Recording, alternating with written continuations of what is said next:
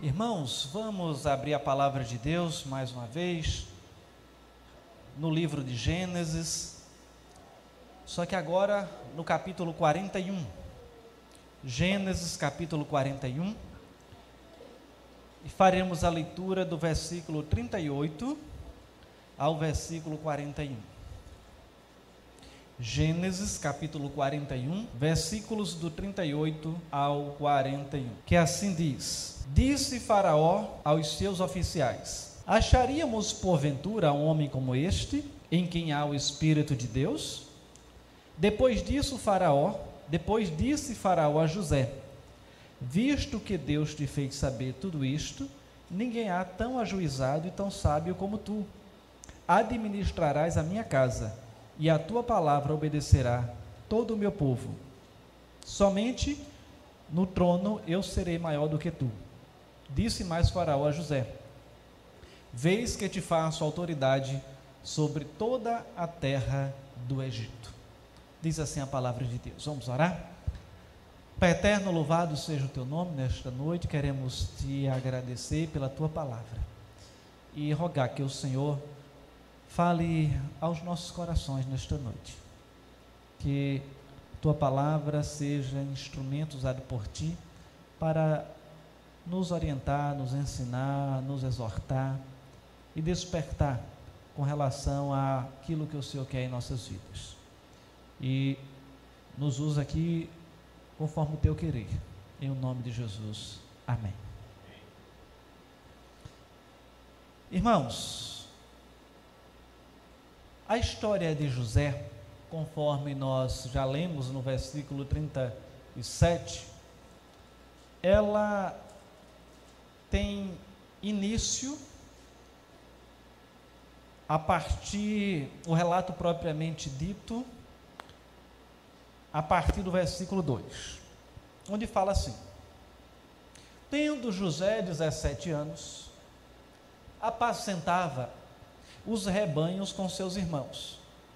Sendo ainda jovem, acompanhava os filhos de Bila e os filhos de Zilpa, mulheres de seu pai, e trazia más notícias deles ao seu pai. Ou seja, José era aquele que entregava aos irmãos quando eles aprontavam alguma coisa. E isso já não era visto com bons olhos pelos seus irmãos. Talvez muitos aqui que têm uma família grandiosa, ou pelo menos dois ou três irmãos, tinha aquele né, que sempre dizia: Papai, mamãe, Fulano fez isso. Então era isso que José fazia. Papai, olha, Judá fez isso. Fulano de Tal fez isso. E ficava apontando o erro dos seus irmãos para o pai. E o pai, por um equívoco talvez da perspectiva paterna, né? ou seja, na condução como deveria conduzir o seu lar, demonstrava para os outros que amava mais José por ser filho da sua velhice do que os demais.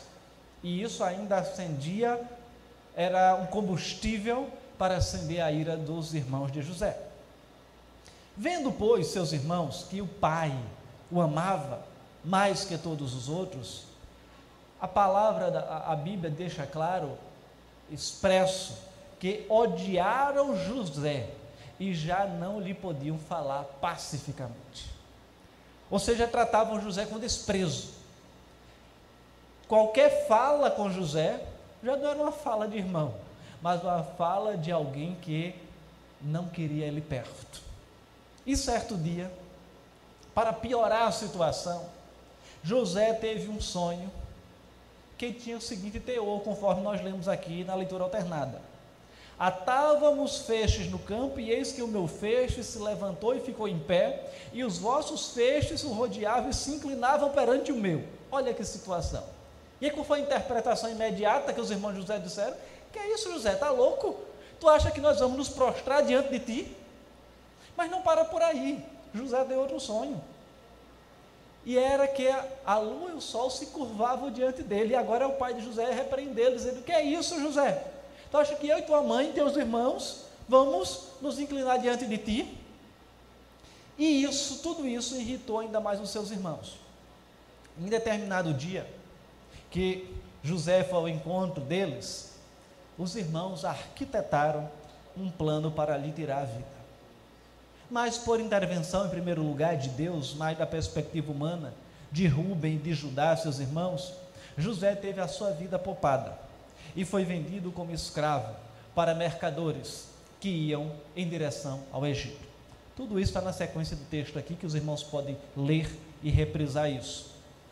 Na terra do Egito, José foi vendido para um oficial de Faraó chamado Potifar, comandante da guarda, que o comprou dos ismaelitas que o tinham levado para lá, ou seja, aqueles mercadores que tinham passado por aquela terra indo para o Egito. E nós vamos ver em três episódios que segue aqui na história de José no Egito, algo que se destaca na sua vida, que é nada mais nada menos do que a virtude de solucionar problemas.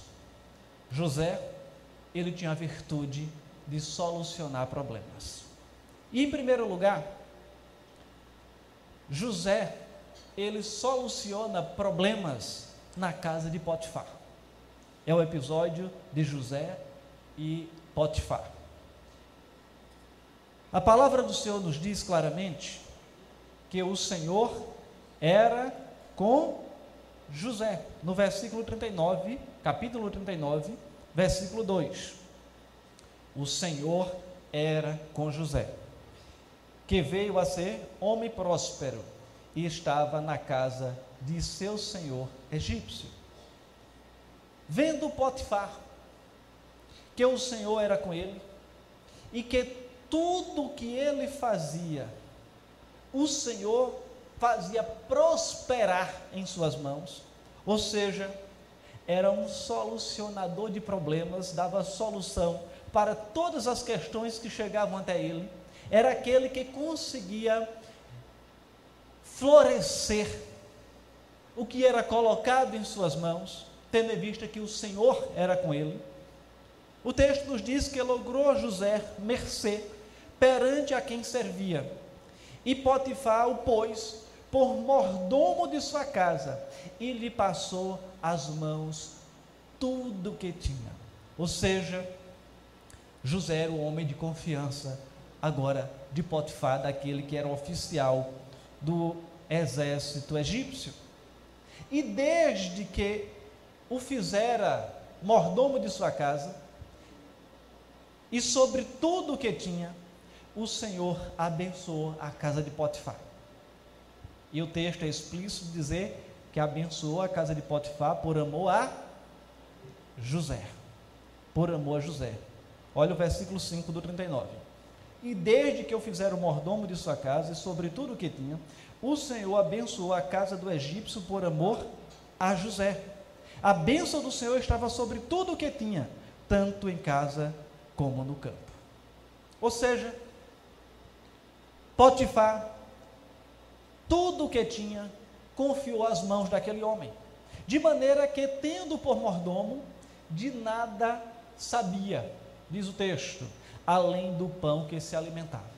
Ou seja, todos os bens de José estavam sob a administração, perdão, todos os bens de Potifar estavam sob a administração de José. O que Potifar dizia era o seguinte: o que ele acessava e administrava era a comida que ele ingeria.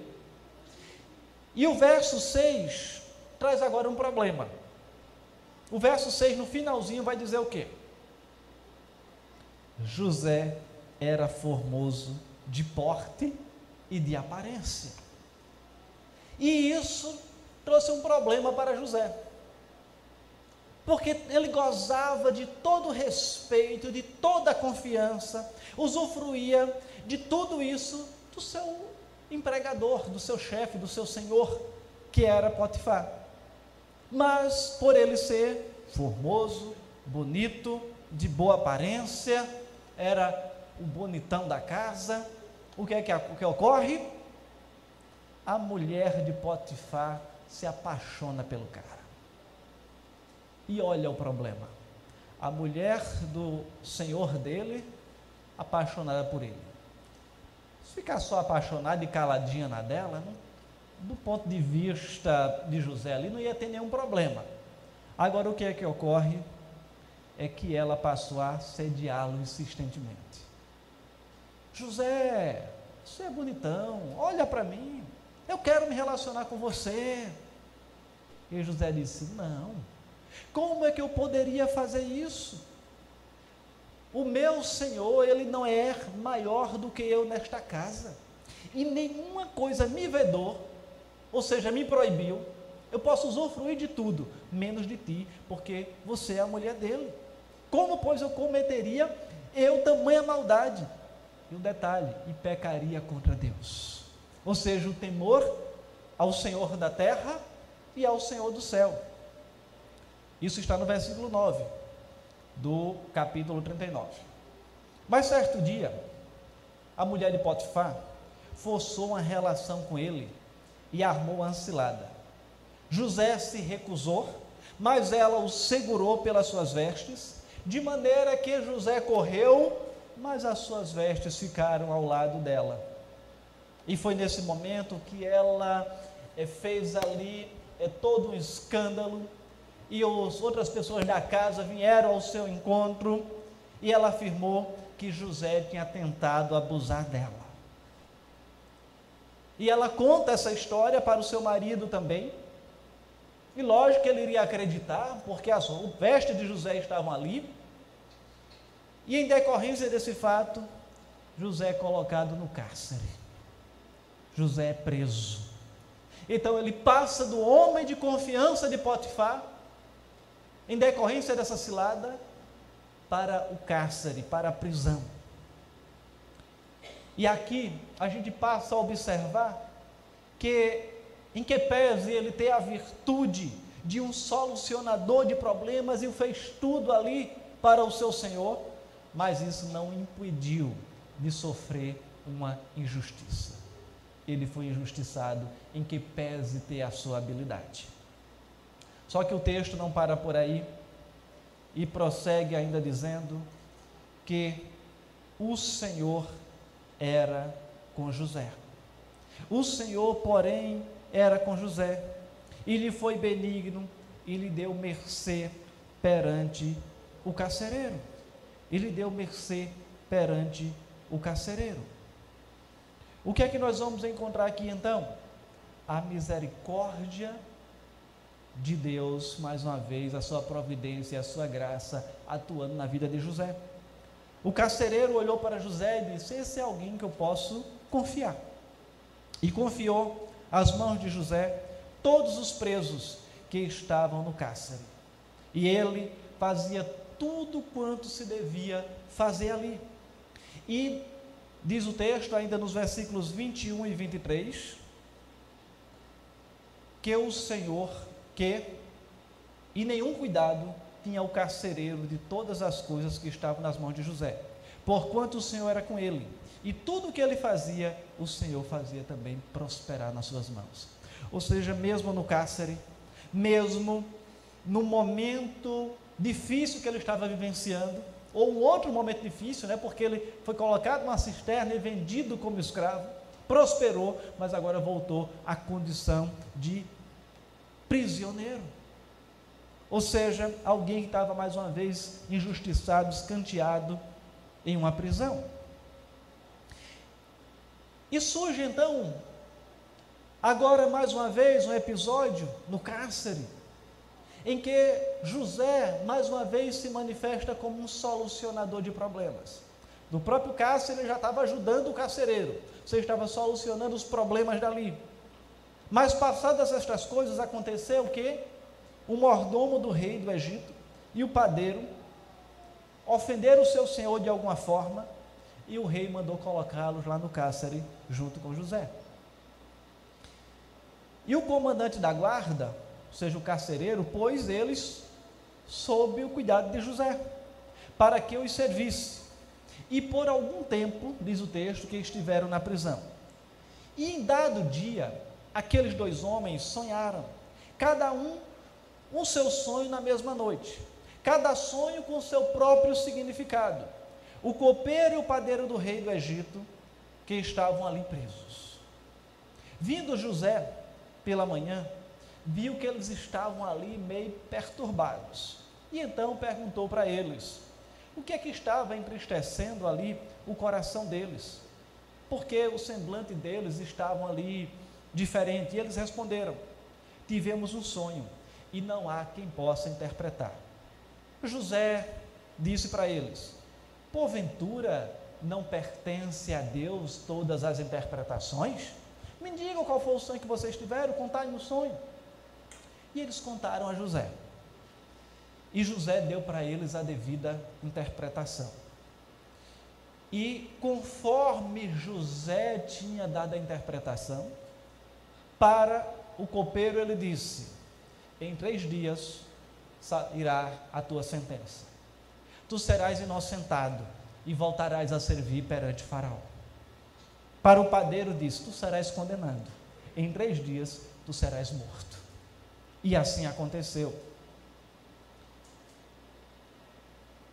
E José então olha para aquele padeiro, ou melhor, o copeiro, que tinha sido inocentado e diz: Olha, quando você estiver lá perante o Faraó, lembra-te de mim. Quando tudo correr bem, eu rogo que sejas bondoso para comigo e faças menção diante de Faraó e me faças sair desta prisão. Mas só que o tempo passou, o copeiro ele foi restituído ao seu cargo, mas ele não lembrou de José. Esqueceu. Ele disse: Rapaz, eu estou bem. Talvez tenha esquecido até intencionalmente, né? Dizendo: Olha, eu já escapei por pouco. E agora eu vou incomodar Faraó para libertar aquele outro camarada que está lá na prisão. Ele está como chefe dali, chefe digo, chefe sobre os outros presos, né? Era o homem de confiança do carcereiro. Então ele está mais ou menos bem. Então vamos deixar ele lá mesmo, no tempo certo ele vai sair. Aqui eu estou é, pensando que pode ter ocorrido isso, né? A Bíblia não relata, tá certo, irmãos? Ou então ele simplesmente esqueceu, ok? Mas o fato de José ter solucionado inclusive o problema dele, porque interpretou o sonho, não garantiu a satisfação imediata dos seus objetivos. Qual era o objetivo de José? Sair da prisão. E pediu a ajuda para ele mas isso também não foi garantia para ele sair da prisão e ter o seu objetivo atendido. E assim termina esse segundo episódio na vida de José. Mas vem o terceiro. É José e é o episódio dos sonhos de Faraó.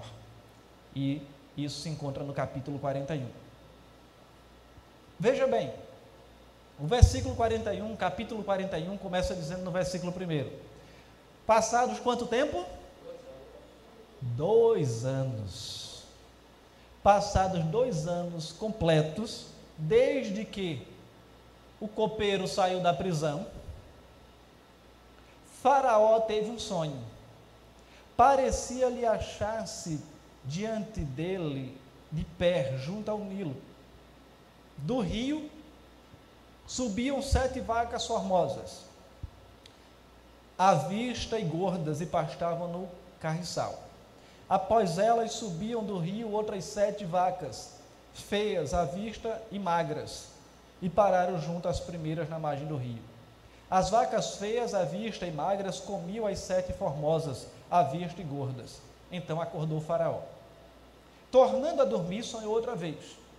De uma só haste saíam sete espigas cheias e boas, e após elas saíam sete espigas mirradas, crestadas do vento oriental as espigas mirradas devoravam as sete espigas grandes e cheias. Então acordou, acordou o Faraó, entendendo que fora isto um sonho. De manhã, achando-se ele de espírito perturbado, mandou chamar todos os magos do Egito e todos os seus sábios e lhes contou os sonhos, mas ninguém havia que lhes desse a interpretação.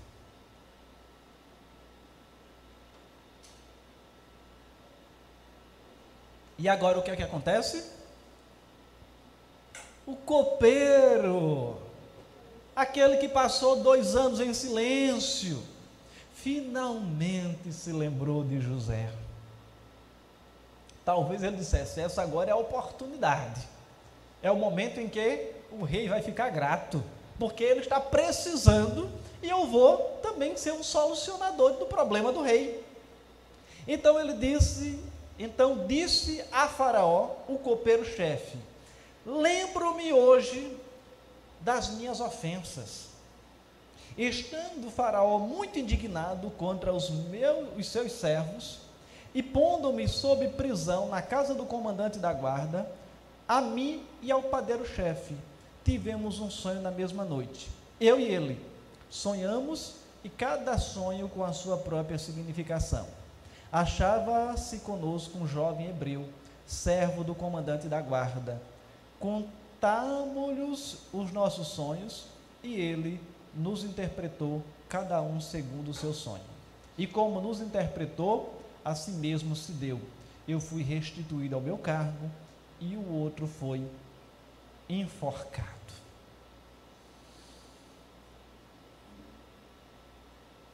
E prossegue então a chamada de José para que ele pudesse dar a interpretação apropriada do sonho do Faraó. Então, José é chamado, e ele, diante de Faraó, diz que o Senhor é que vai dar a devida revelação para aqueles sonhos. E ele assim afirma: Eis aí, Faraó, o sonho é um só. São símbolos diferentes, mas o sonho é apenas um. Eis que aí vem sete anos de grande abundância por toda a terra do Egito, mas depois se seguirão sete anos de fome. E toda aquela abundância, ela será esquecida na terra do Egito. E a fome consumirá a terra, e não será lembrada a abundância na terra, em vista da fome que se seguirá por ser gravíssima. E o sonho, então, dúplice de Faraó, era algo estabelecido por Deus, diz o texto, e que o Senhor se apressava para cumprir. Então o que é que José faz? Interpreta o sonho, faz o diagnóstico do problema, mas traz também a solução. Agora, pois, escolha Faraó um homem ajuizado, ou seja, que fosse equilibrado, que tivesse um bom senso e sábio, que tivesse sabedoria e o ponha sobre a terra do Egito, ou seja, como governante. Faça isso a Faraó e ponha administradores sobre a terra. Tome a quinta parte dos frutos da terra, ou seja, dos sete anos de fartura, e ajunte em um determinado lugar toda essa colheita dos bons anos que virão, debaixo do poder de Faraó, para a manutenção das cidades e o guarde. E assim o mantimento será para abastecer toda essa terra nos sete anos de fome que haverá no Egito, para que a terra e o seu povo não venham morrer de fome. E o que é que ocorre? José então traz essa solução. Ele traz não apenas a interpretação, mas traz a solução para o problema que aquele país, que aquela nação enfrentaria. E diante desse relato de José, Faraó toma uma decisão. Disse Faraó aos seus oficiais: Acharíamos porventura homem como este em que há o Espírito de Deus? Então Faraó reúne ali os seus homens de confiança, uma espécie de conselho, de conselheiros, e faz esse questionamento: Porventura acharíamos um homem como este, em que há o Espírito de Deus que traz a devida interpretação aos sonhos e dá a orientação para o que deva ser feito? Depois disse, disse Faraó a José: Visto que Deus te fez saber tudo isto, ninguém há tão ajuizado e sábio como tu. José passou por onde? Preso numa cisterna o segundo homem do oficial de Faraó. Depois vai para a prisão. Resolve o problema do padeiro, do carcereiro. do copeiro, do copeiro. Ele esquece dele lá por dois anos na prisão. Depois o Senhor faz com que ele vá à presença de Faraó. E Faraó agora, Faraó agora coloca como o segundo do reino. Em primeiro lugar estava Faraó, em segundo estava ele. Disse Faraó: Administrarás a minha casa, e a tua palavra obedecerá a todo o meu povo. Somente no trono eu serei maior do que tu. E disse mais Faraó a José: Vês que te faço autoridade sobre toda a terra do Egito. E o texto vai dizer que passou-se então um pregão, ou seja, um anúncio sobre a toda a terra do Egito, informando que José era o segundo ou o primeiro depois do rei. Era o segundo homem em poder na terra do Egito. E nós vamos então perceber que Deus ali foi com José de uma maneira tão espetacular, que dava sabedoria para que ele solucionasse os problemas que chegavam até ele. E como resultado, Deus fazia com que ele assumisse postos de destaque e pudesse fazer tudo aquilo para a glória de Deus. E olhando para essa realidade, vamos então perceber que a primeira virtude que José tinha era o quê? Que o Senhor era com ele. O Senhor era com ele. E uma pergunta que eu faço para nós: O Senhor tem sido com você? O Senhor tem sido com você por todos os lugares que anda? Nas cisternas da vida? Nos piores lugares, no cárcere, mas também nos melhores lugares. O homem de confiança de Potifar ou o homem de confiança do rei do Egito? No vale ou no monte, o Senhor era com José. Nos piores ou nos melhores momentos, o Senhor era com José e José tinha consciência disso. E como é que nós temos percebido isso? Você percebe a presença do Senhor nos piores momentos e nos melhores momentos? E anda com Ele também? conforme o Senhor anda com você? A promessa bíblica é que o Senhor está conosco todos os dias até a consumação dos séculos. Mas além disso, qual tem sido o seu comportamento? Você é um identificador de problemas como José foi? José interpretou o sonho de Faraó. Ele identificou qual era o problema mas ele era um identificador de problemas e um solucionador de problemas. Ele identificava o problema e trazia a solução. Quando olhamos para o mundo à nossa volta, o mundo está cheio de identificadores de problemas. Pessoas que identificam problemas na sua própria vida e na vida alheia na vida dos outros.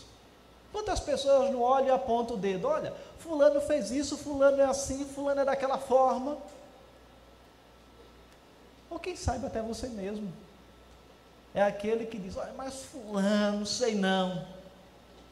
Mas aquela pessoa não tem jeito mesmo.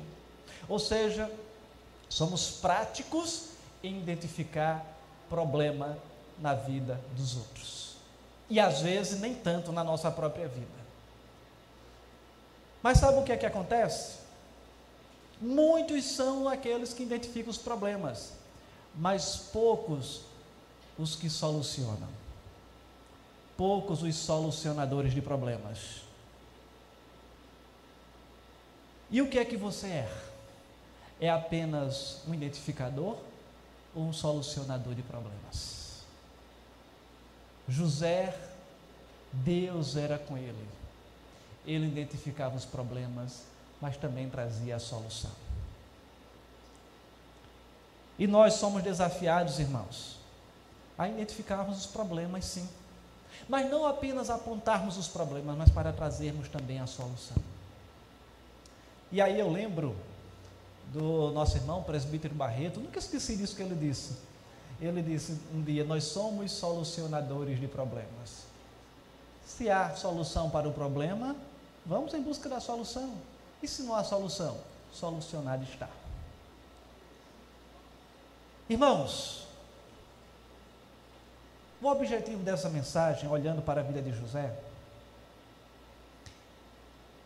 é que nós olhemos para as situações da vida e sim, sejamos experts em identificar problemas, mas não paremos por aí. É que, que com a ajuda do Senhor, nós também encontremos a solução. Muitas vezes você olha para a sua vida e diz: Eu estou vivenciando esse problema. Ok, identificou. Mas você tem que perguntar: como resolver esse problema? Qual é a solução para esse problema que eu estou vivendo na minha vida? Você olha para a vida da sua família e encontra um problema. Mas às vezes você só encontra o problema, mas não procura a solução. Qual é a solução para esse problema que eu identifiquei na minha família? Você olha para o seu trabalho e começa a apontar os problemas. Fulano, meu colega de trabalho, faz isso, o chefe faz aquilo, ou deixa de fazer aquilo. Mas você também já se colocou também como uma solução para aquele problema? E às vezes não é só apontar a solução, é você se colocar também como a solução para o problema.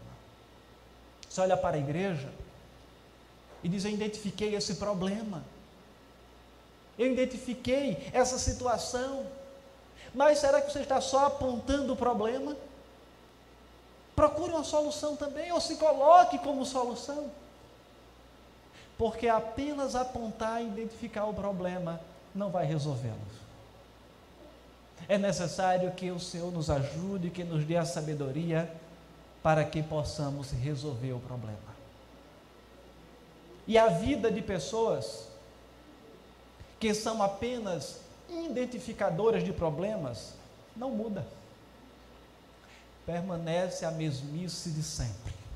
Talvez murmurando, reclamando, ah, mas tem esse problema, tem aquele outro, ninguém resolve. E não vai mudar nem sua vida, nem o ambiente em que você está. Porque a sua vida só muda quando você for um solucionador de problemas solucionar os problemas da sua própria vida e do ambiente que está à sua volta.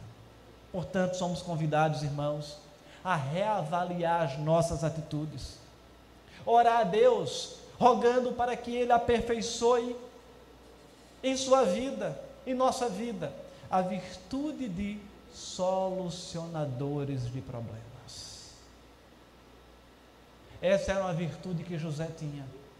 E essa é uma virtude que nós precisamos desenvolver a cada dia. Mas o fato de ser um solucionador de problema não vai ser uma garantia de que não vamos passar por momentos difíceis, de que não vamos ser injustiçados, de que as coisas vão acontecer na hora que a gente quer. Não. Mas é entender que quando você é solucionador de um problema,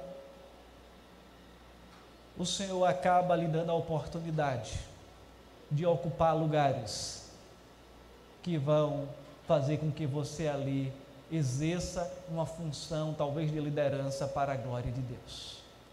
José foi aquele que se colocou como solucionador daquele problema, e Deus o honrou e colocou como o segundo homem do Egito.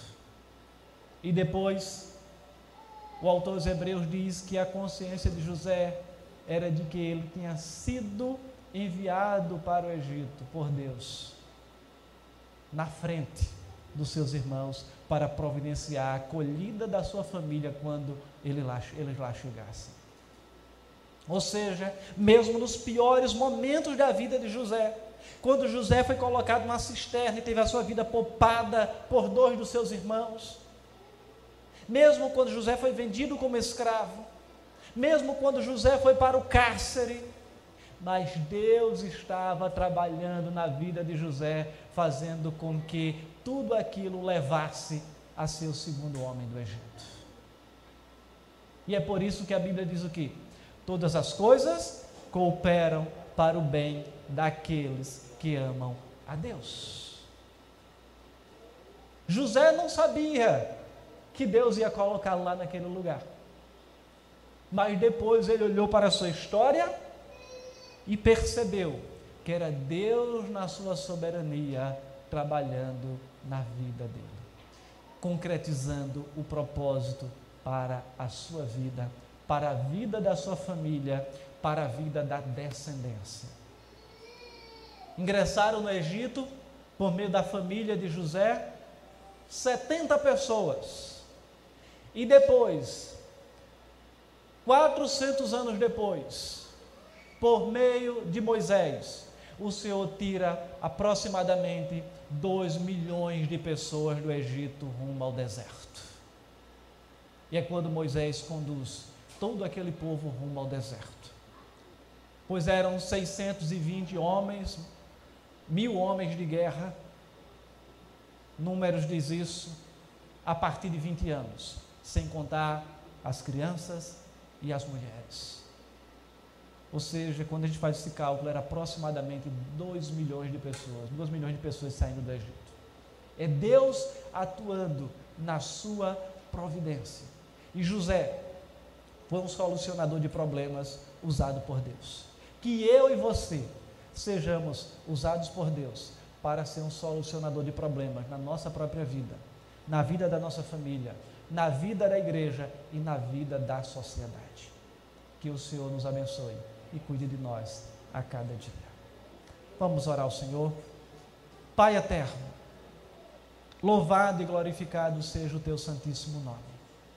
Obrigado pela tua palavra e que o Senhor então nos ajude a olharmos para a vida de José e entendermos que nós somos chamados para ser um solucionador de problemas.